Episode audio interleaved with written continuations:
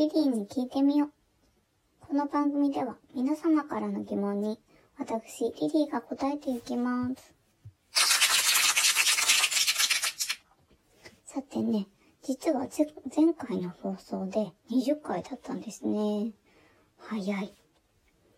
いつもお聞きいただきありがとうございます。では、今日の質問に行ってみましょう。リリーさん、こんにちは。こんにちは。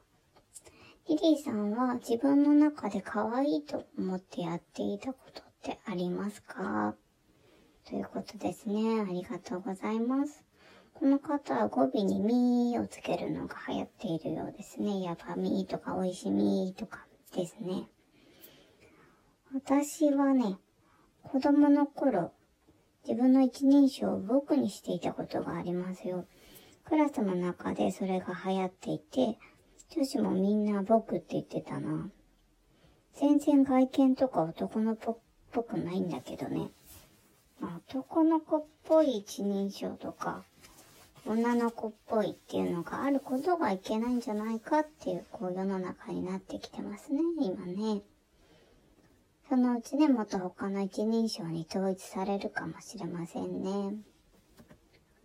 あと、かっこいいと思ってやっていることは、飲み物をこう、飲むときに小指を立てちゃうんですよね。ワインとかね。これはね、もう無意識なんだけど、立てた方がバランスが取れるというか、もう自然となっちゃってますね。多分、カッコつけてるつもりで、うん、ダサいと思われてるかもしれませんね。あと最近可愛いと思ってるのが、ワンピースにあえてこうスニーカーみたいな。あ、そこでスニーカーいっちゃう？みたいな。ちょっと外しがマイブームですね。当たり前だろうって思われそうですけど、流行中です。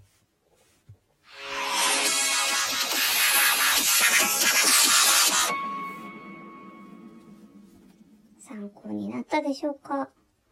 皆様からの素朴な疑問、まだまだお待ちしていますね。TwitterDM、ハッシュタグ、リリーに聞いてみよう。リリーは、本文字の L、小文字の I、L、Y、リリーですね。これで、リリーに聞いてみようでお寄せくださいね。あと、ラディオトークの差し入れなどでも、どんどんお寄せください。